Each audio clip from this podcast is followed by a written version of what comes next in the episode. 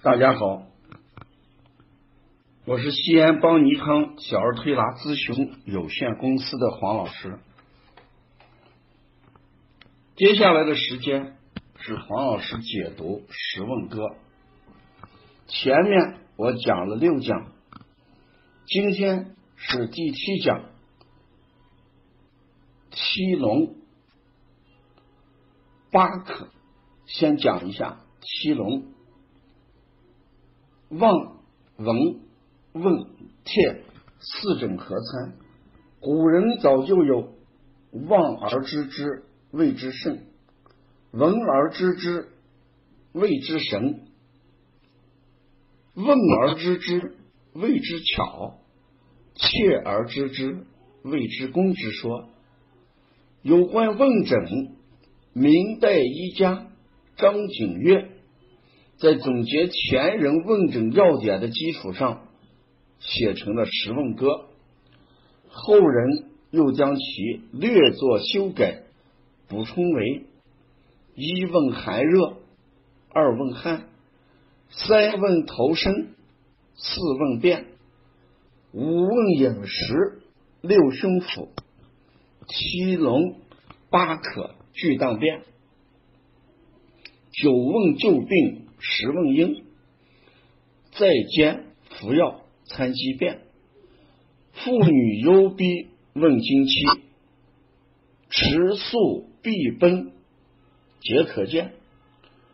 在天偏语告儿科，天花麻疹全占验。前面我讲了六讲。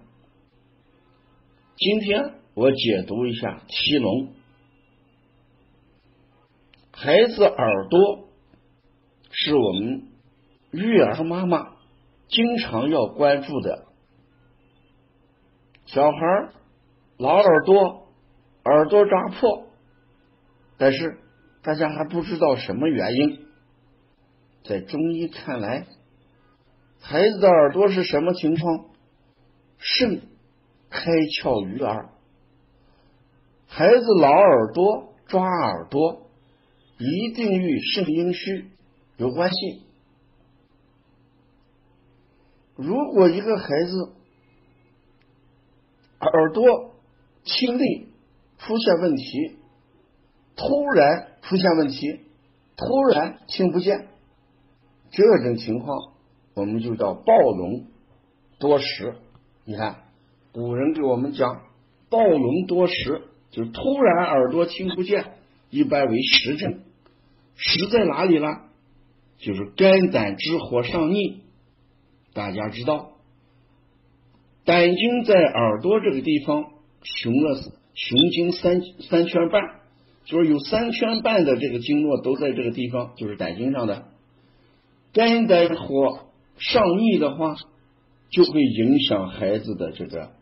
耳朵，这就叫暴聋多食；九龙多虚，孩子耳朵听力下降，听不见，时间长了，一般为虚症。虚在哪里？肝肾阴虚。一个孩子肝肾阴虚的时候，他这个耳力就会下降，甚至听不见。去年夏天，在我这个地方来了一个孩子调，调理的过程当中，突然爸爸说他买了一个耳机，孩子老说右耳朵那个耳机听不见，坏的了。他换了一下，把左右耳朵这个耳机换了一下，孩子还是说右侧这个有问题，而他听的时候，两个耳机。都好着呢，没有问题。爸爸又着急，领过来，我们一摸孩子头两侧，右侧特别热，那右边的耳朵听力不好，右侧特别热。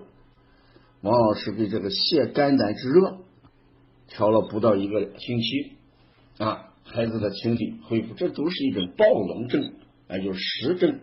好调一些，大一点的孩子他经常会跟妈妈讲，他耳朵里面这个就好像这个潮声跟风声，就像吹风一样，他老说耳朵里面呜呜响。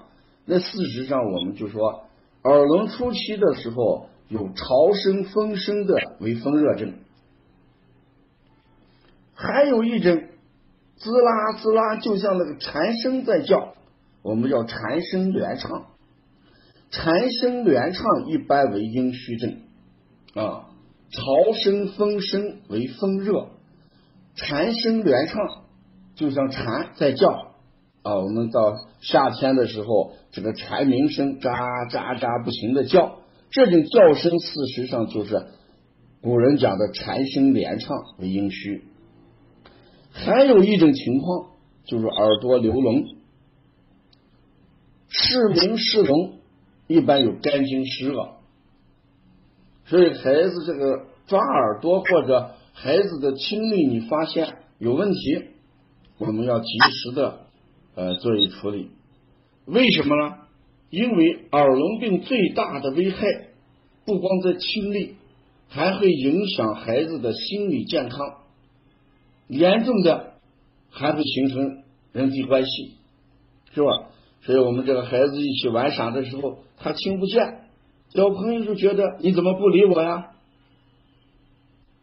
如果他老听不见的时候，他心里就有压力。那一般的来讲，孩子的耳朵疾病会有这么几种情况，我讲三种。第一种情况呢，就是外耳疾病，所以孩子这个外耳的晶莹衰色。是形成耳力听力下降的一个主要原因。我们这个外耳这个地方有一个腺体叫晶莹腺，晶莹腺它经常经常分泌出一些粘性的物质，这个粘性的物质一旦形成栓塞，就会导致外耳堵塞，声波。不能传到内耳去，耳力、听力下降，甚至耳聋，这是晶莹栓塞形成的外耳损伤。还有一种叫外耳道闭锁，就是外耳的就是关住了、关闭了，声波传不进去。所以我们先要查一下外耳，除过外耳以外。我们还要查一下内耳和神经系统，就听神经神经系统，因为我们过去经常讲，这个有些药物就会导致孩子耳聋。你看，过去我们说这个呃联霉素，过去我们八十年的这个听联霉素，联霉素用的多的啊，用的周期长的。往往会导致这个神经的受损啊。事实上，我们好多这个急性和慢性性的疾病的并发症，往往会出现耳神经或者内耳受损。你看，流行性的医老，我们为什么害怕这个医老？就怕把孩子的耳朵给受损了。还有有些风疹也会导致这个中耳这个出现问题。另外，另外还有一些药物，我们为什么不让家长乱吃药啊？我们现在这个药会出现好多问题，还有一些化学物质啊，化学物质，我们现在给孩子吃的食物里面的添加剂啊等等，这都会导致。还有孩子受伤，比如说颞骨骨折，那孩子这个颞骨骨折的话，也就会导致听力下降。或者耳聋，还有一种呢，就是颅脑外伤形成的听神经或者神经系统的受损。这是我们在育儿过程当中有处处是风险，防不胜防。怎么办？你要懂一点，哎，这个耳朵疾病方面的常识。我们平时要观察耳朵，要看孩子的晶莹。会不会晶凝腺形成晶凝栓塞？我们要判断一下孩子两边的听力是不是平衡？我们要吃的东西，有些药物会不会损伤肝肾功能？肝肾功能受伤，那肾开窍于耳。孩子受伤，特别碰了这个耳部这个地方，我们及时要观察耳朵这个外部受伤会不会形成这个颞骨骨折等等，一定要留心。我刚才讲，暴龙为实，九龙为虚。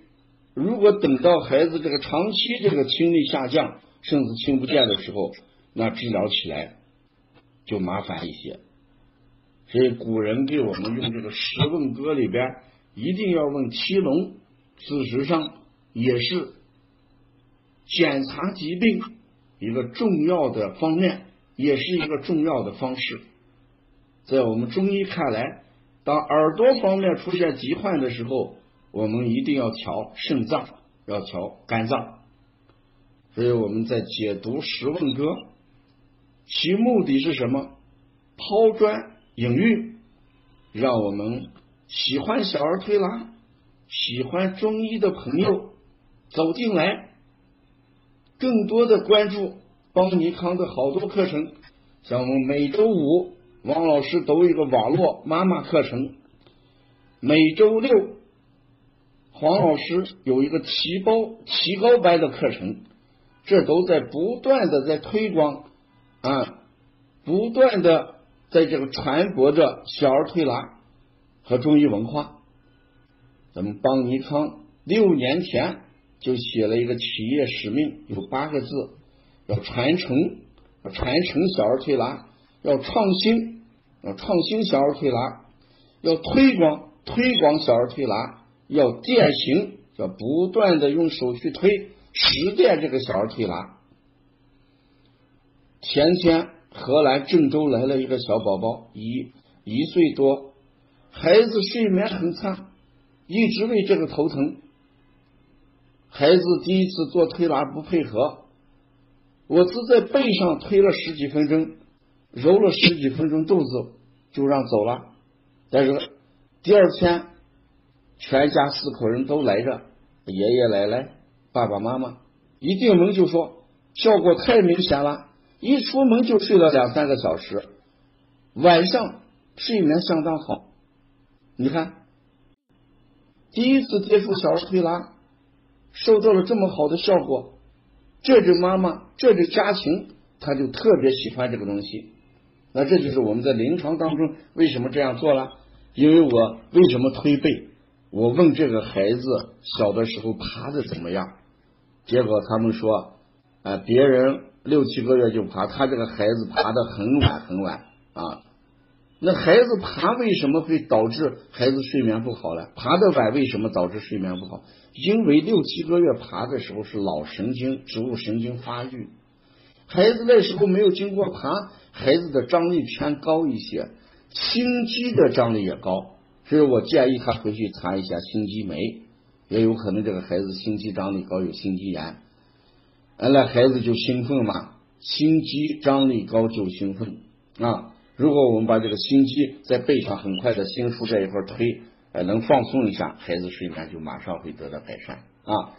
所以我们走进小儿推拿，走进邦尼康，走进王老师、黄老师的课程，让你会得到一个呃意想不到的一些呃收获。因为为什么是意想不到呢？我们经常把临床中的东西。会分享给大家听啊！今天的呃提问这个耳聋就讲到这儿，下一讲我讲八渴，就是孩子口渴能反映什么样的情况嗯？谢谢大家收听。